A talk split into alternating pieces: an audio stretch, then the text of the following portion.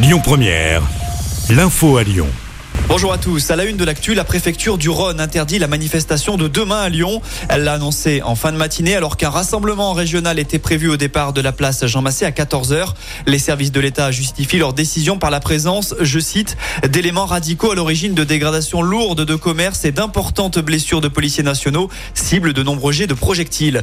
Le programme du déplacement à Lyon d'Emmanuel Macron lundi se dévoile. On vous en a parlé dès hier sur Lyon Première. Le chef de l'État va rendre hommage à Jean Moulin à l'occasion des 80 ans de son arrestation.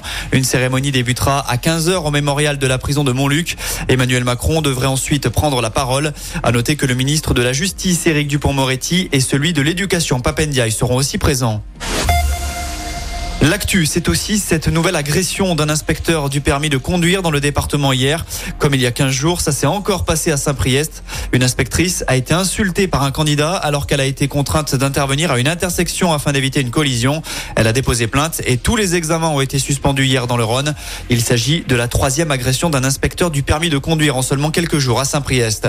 On parle de roues maintenant. Le gouvernement va débloquer 2 milliards d'euros pour son nouveau plan vélo. Le but de ce dernier est de booster son utilisation Objectif établi, avoir 100 000 km de pistes cyclables en France d'ici 2030. C'est quasiment le double par rapport à ce que l'on a aujourd'hui. Le reste de l'enveloppe budgétaire servira à prolonger les aides à l'achat d'un vélo jusqu'en 2027. On passe au programme sport du week-end. En rugby, le Loup reçoit Perpignan à 17h demain. En basket, Lasvel accueillera Limoges à 17h le dimanche. Cinq minutes plus tard, le coup d'envoi d'OL Montpellier sera donné au Groupama Stadium.